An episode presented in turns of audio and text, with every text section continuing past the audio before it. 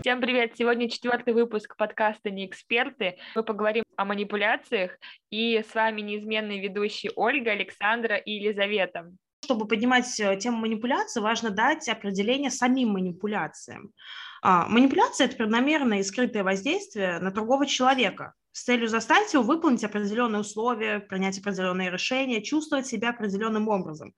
А, так или иначе, манипуляция – это именно воздействие, совершаемое с выгодой для манипулятора. Мы постоянно сталкиваемся с манипуляциями в личной жизни, работе. Мы сами становимся манипуляторами, сами того не зная, не понимая, не осознавая.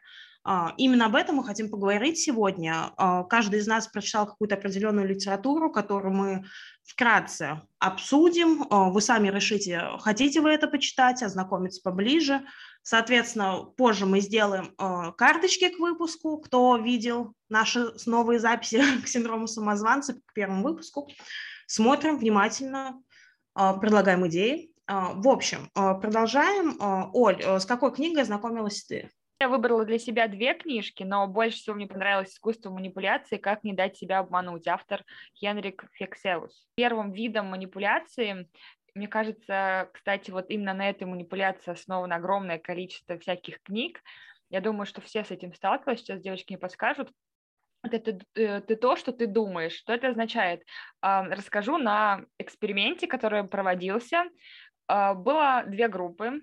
Они были выбраны рандомно, там эти группы люди тянули жребий, чтобы попасть в одну из групп. А первой группе людей сказали, что чтобы они представили, что они очень умный профессор, и что они, у них огромное количество наград и заслуг именно за их ум.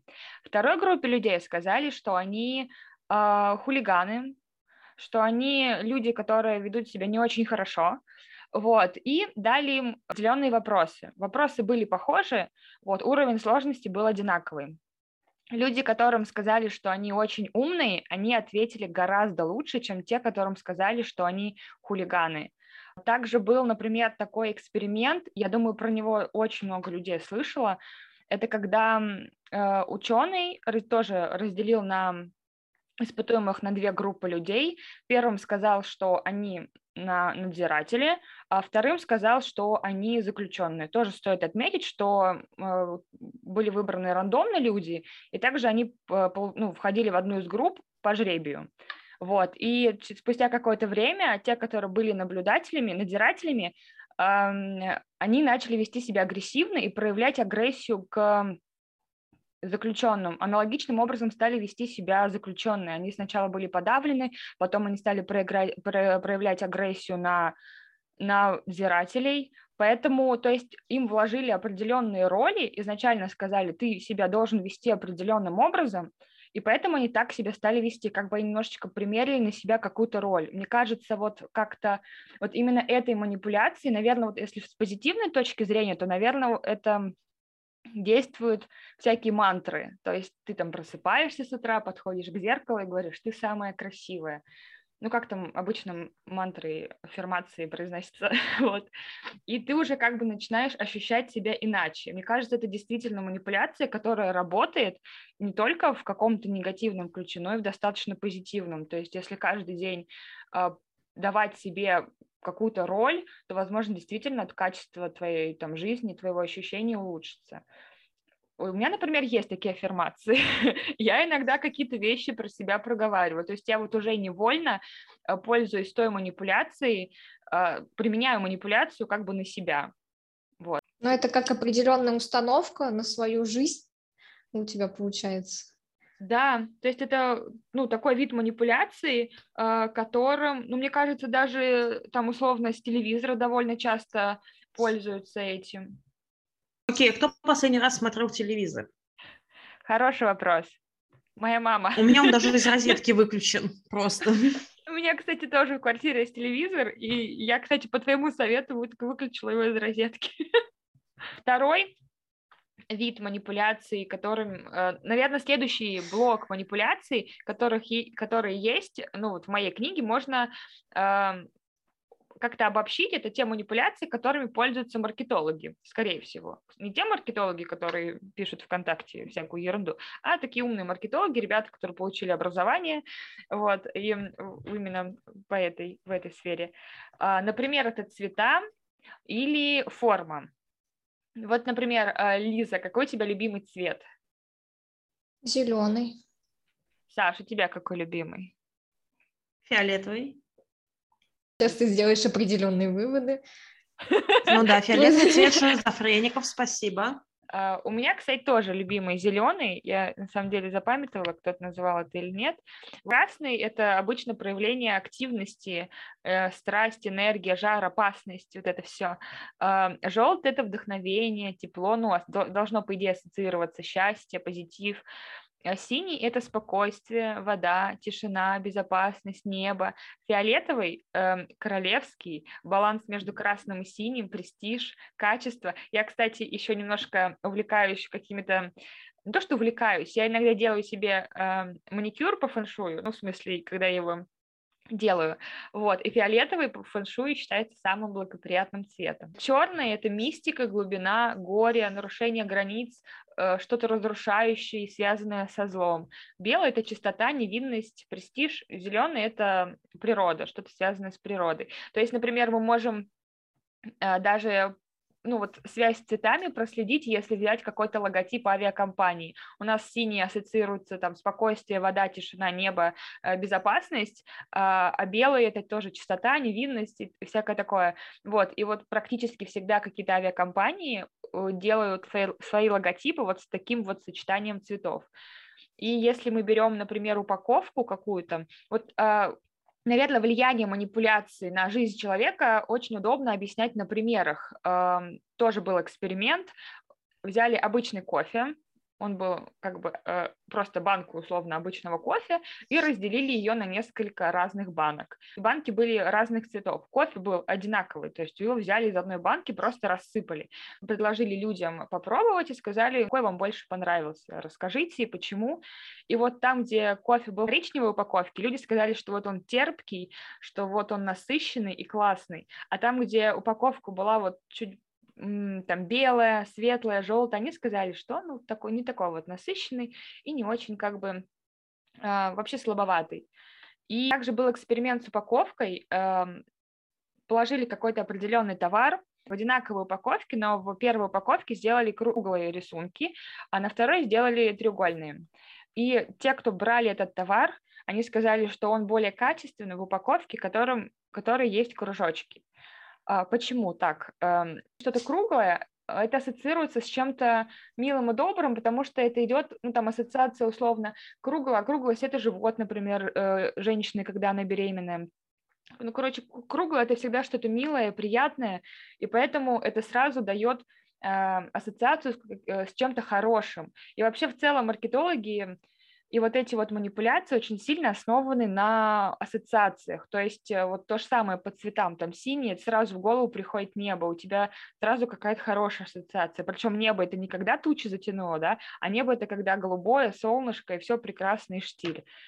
Кстати, думаю, что типа пятерочка делает свои эмблемы в красных цветах, и многие магазины в цветах, чтобы как-то заинтересовать им надо на самом деле другой, может, цвет какой-нибудь подобрать, желтоватый.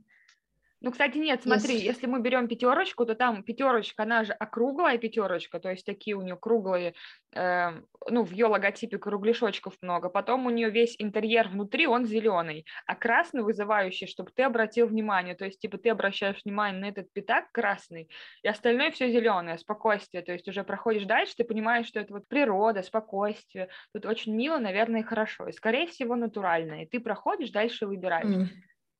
Это я так думаю. Я так не усложняю логотип пятерочки. Он просто, этот магазин рядом с домом, ровно через дорогу. Есть, конечно, теперь у меня рядом перекресток, но там переходить два раза надо, как бы. А у перекрестка какие цвета? Зеленый. Зелененький. А, вот тоже спокойствие, чтобы спокойно там ходили между ну, природа. В целом и позиционирует себя как э, немножко эко-магазин, и там очень много товаров, которые такое здоровое питание, здоровое, натуральное, и поэтому у него все зеленое. Тут как бы логично. Все, еще очень любят маркетологи использовать такую вещь, как э, ограниченное количество. Там, например, если обратить внимание, на каждой, например, раньше на каждом диске, на каждой э, пластинке, на, каждом, э, на каждой кассете было написано там лимитированная серия, ограниченный тираж.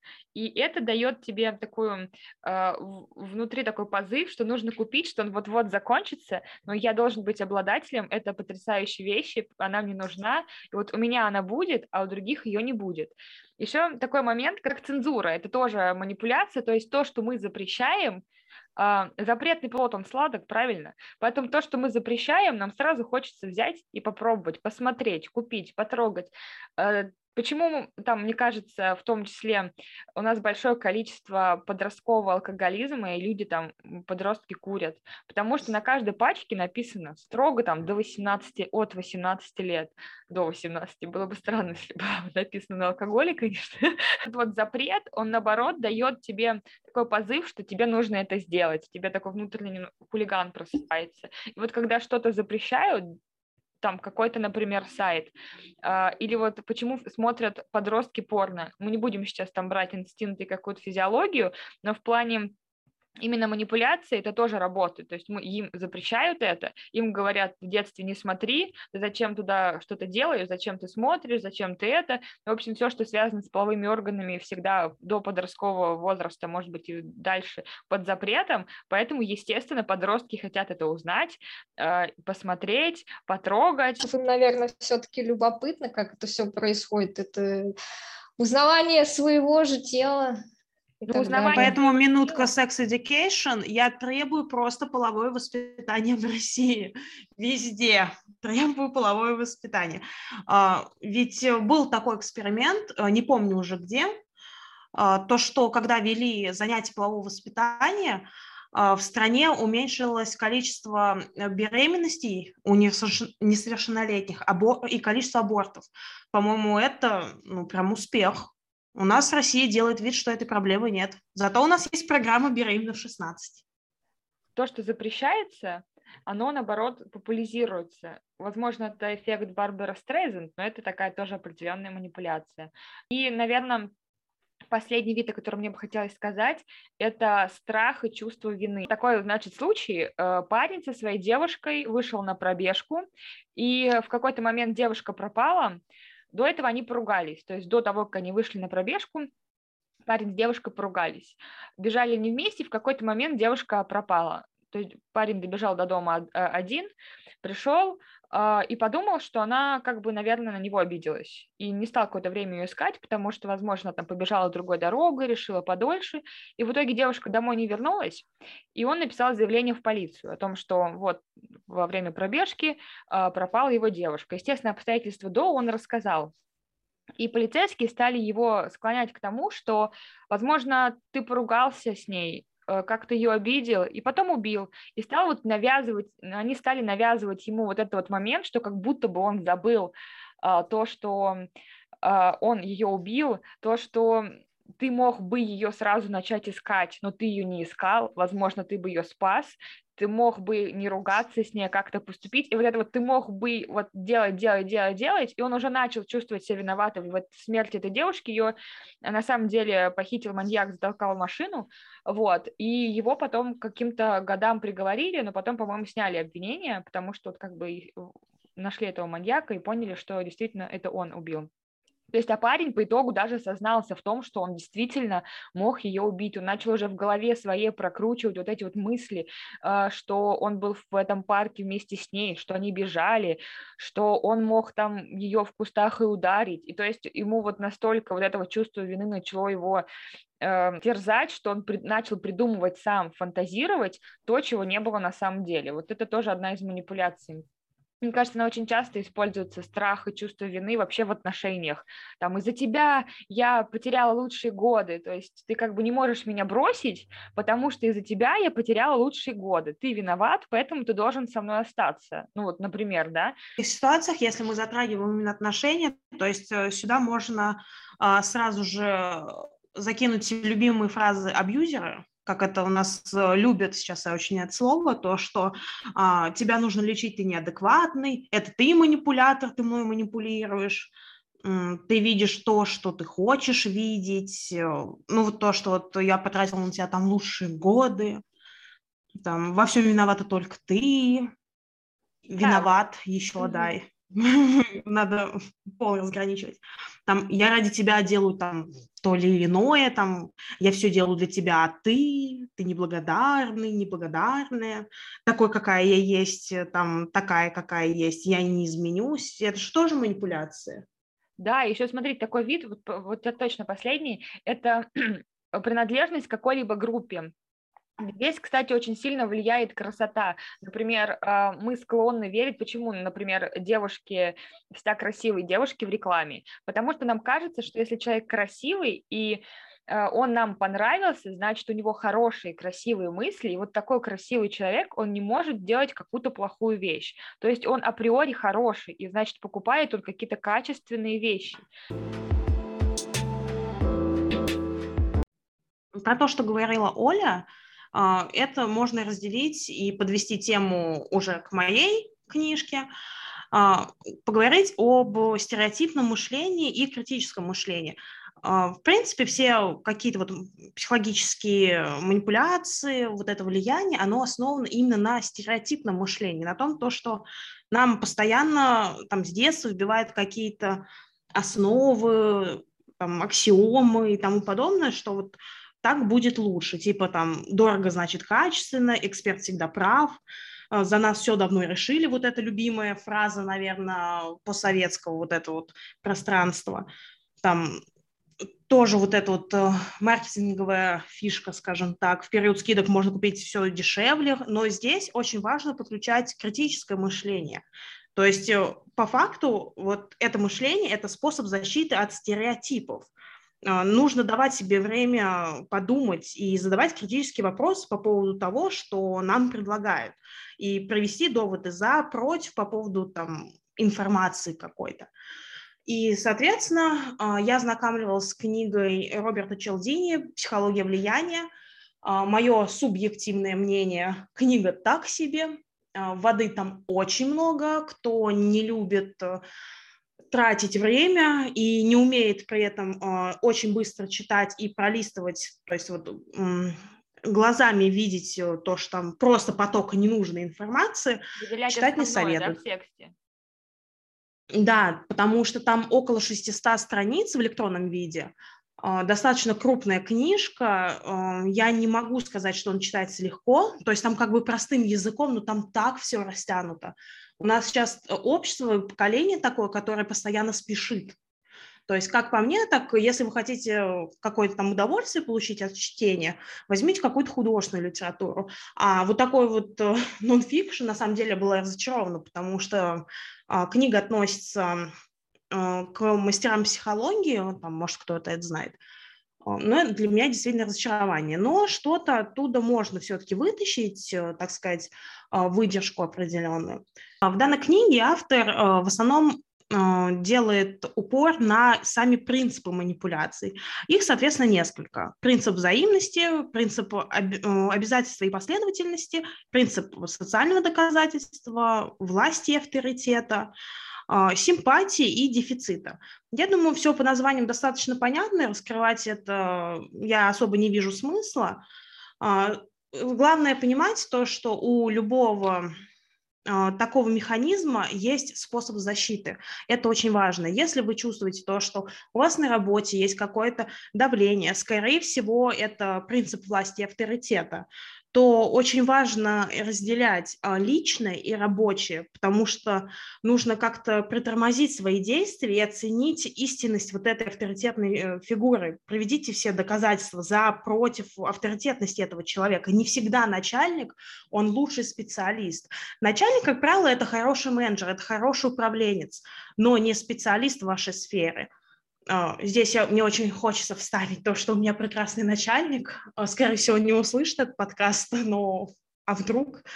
А, потому что мой начальник, он действительно, он понимает, что если он не разбирается в каком-то вопросе и понимает, что я с коллегой, у нас там одинаковые, скажем, должности, он к нам просто приходит и говорит, ребята, я не понимаю, сделайте, пожалуйста.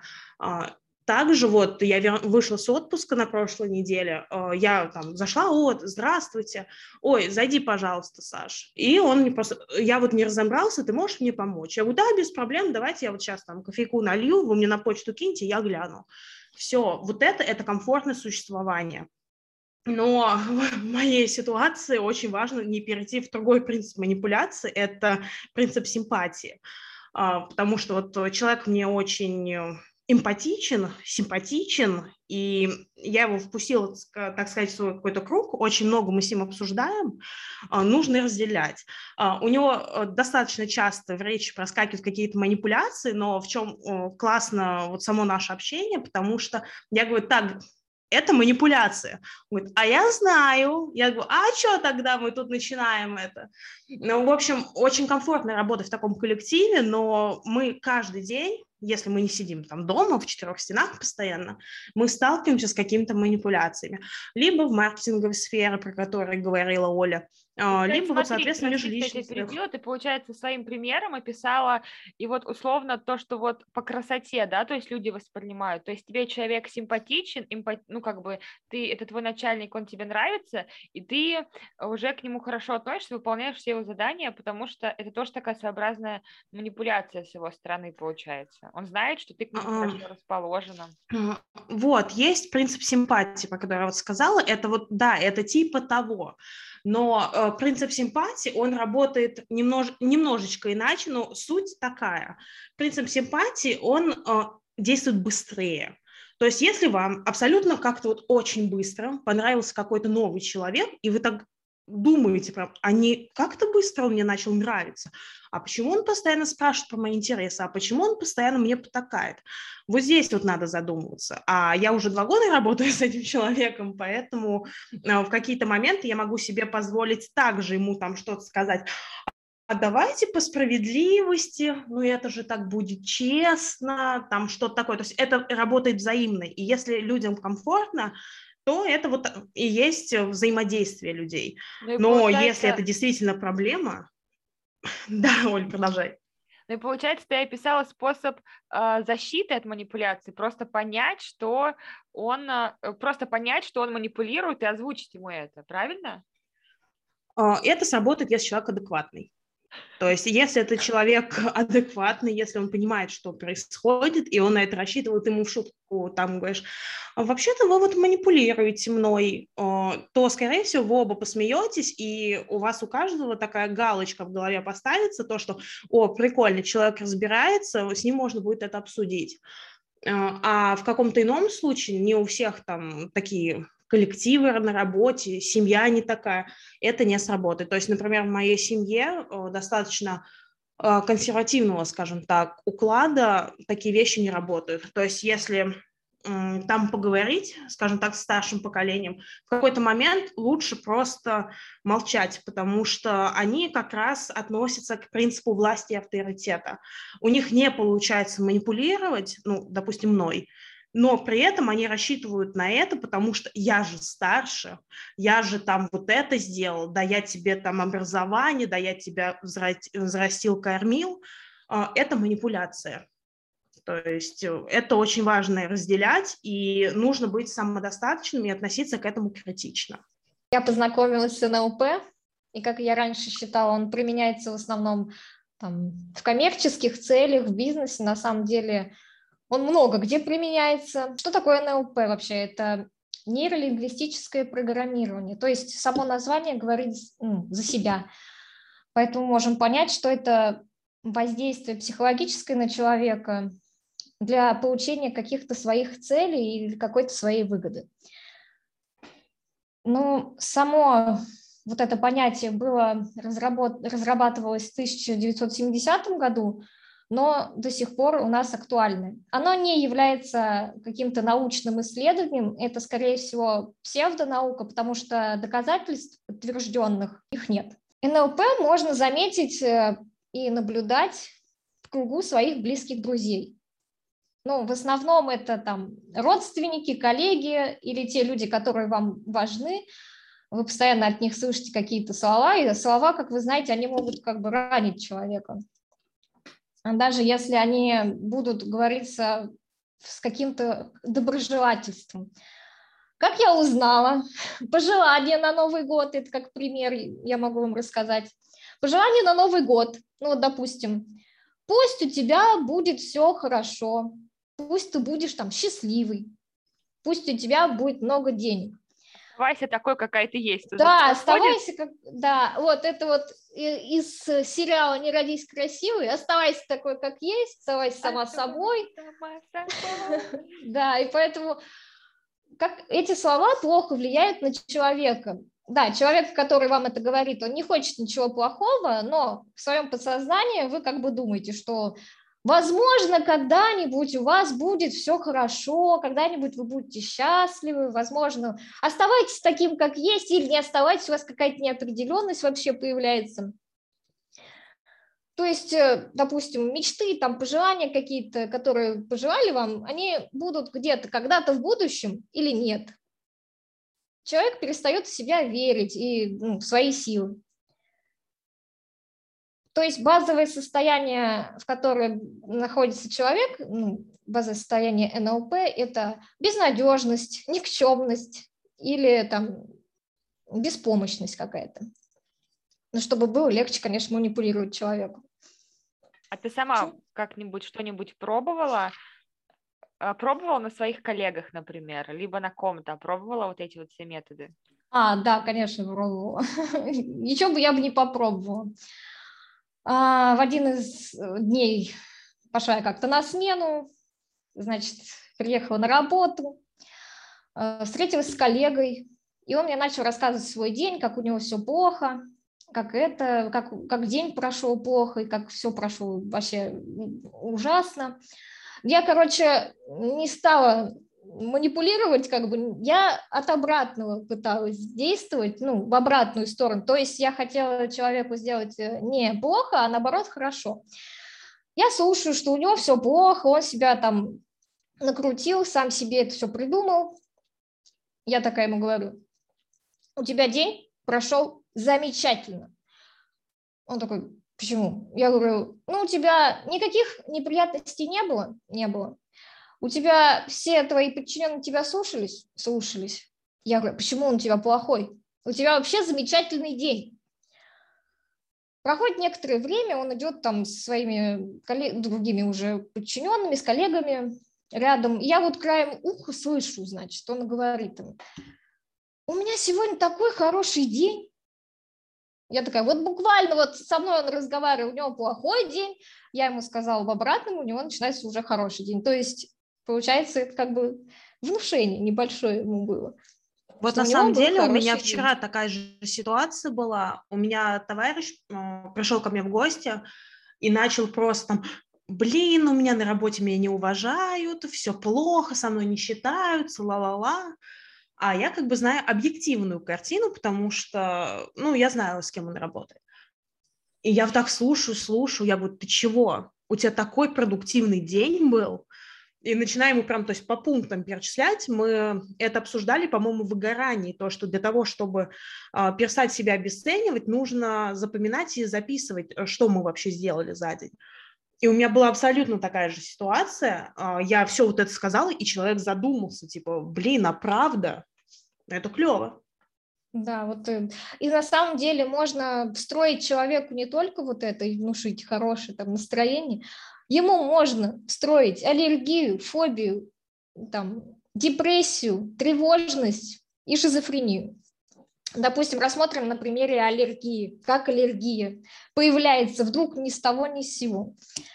А, ну вот, да, будь одна девушка, которая разводится там с своим мужем, Бывает это по весне, и вот она в этот день весенний идет на развод, подает документы, у нее вот в этот день случается стресс, она подает документы, то есть вот эти манипуляции все происходят, она идет по улице и вдыхает там пыльцу. Появляется аллергия на пыльцу, потому что на следующий год она, ну, не сразу, конечно, появляется, но на следующий год просто организм получается, в стрессовой ситуации вырабатывает эм, как бы защиту. То есть у нее начинает иммунитет срабатывать, и поэтому в стрессовой ситуации из-за этого развивается аллергия. Смысл всем понятен? Ну да, кстати. Ну да, кстати, да, да, кстати, мы и не слушали тебя, что ты говоришь. Да нет, все, все просто понятно. И вот эта схема, она действительно, кстати, рабочая.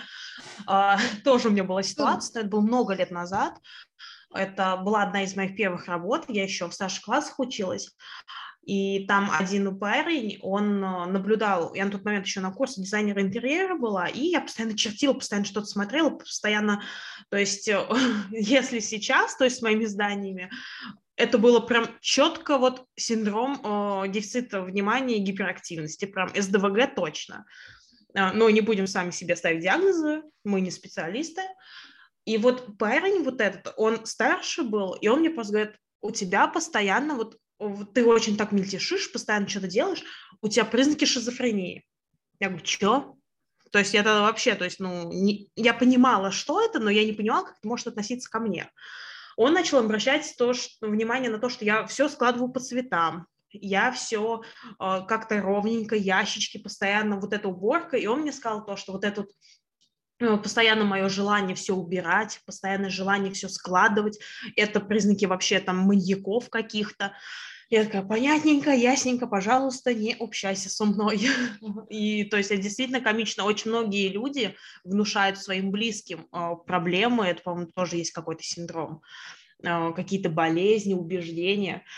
Очень жаль то, что не все люди слушают наш подкаст и могут могут это, в этом разобраться и в да. целом э, не относятся критично к этим вещам. Да, в легкую, кстати, можно разработать шизофрению человека, допустим, там и ручку ему поменять у двери, то есть день он, он приходит, ручка в одну сторону там открывается, все нормально, в другой день там поставил в другую сторону ручку, он приходит, ручку в другую, а потом он такой будет ее дергать, что-то она как-то не открывается, она же в другую сторону. Да нет, все нормально, она так открывалась.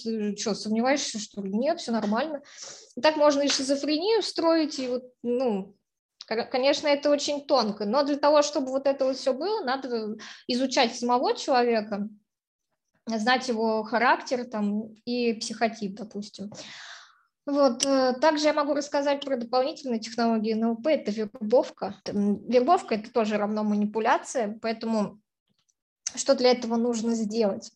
Это сначала поставить себе цель определенную, для чего вам это нужно, какие у вас потом в итоге будут ну, результаты, нужно ли вам это. Потом вы изучаете объект вербовки. А, большая часть времени, кстати, это уделяется этому, от там недели, но и до нескольких лет. То есть происходит сбор информации по полной. Вы должны знать их полностью характеристику, до цвета глаз, до то, что он любит, что не любит. Ну, и обязательно понимать, какой психотип человека, ну, чтобы впоследствии э, завязать с ним разговор. Создание какого-то э, плана мероприятий, на котором вы можете встретиться с данным человеком, чтобы завязать какие-то отношения, ну, в зависимости от того, какие у вас цели.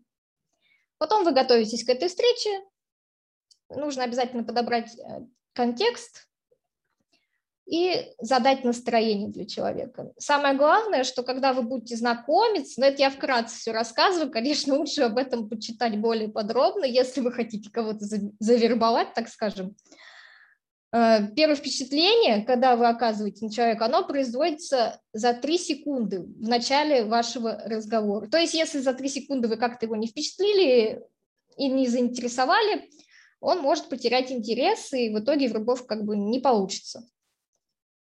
Вот, и нужно еще знать, какой психотип человека, чтобы с ним разговаривать. Допустим, а, если стероидный психотип, то нужно ему больше говорить комплиментов.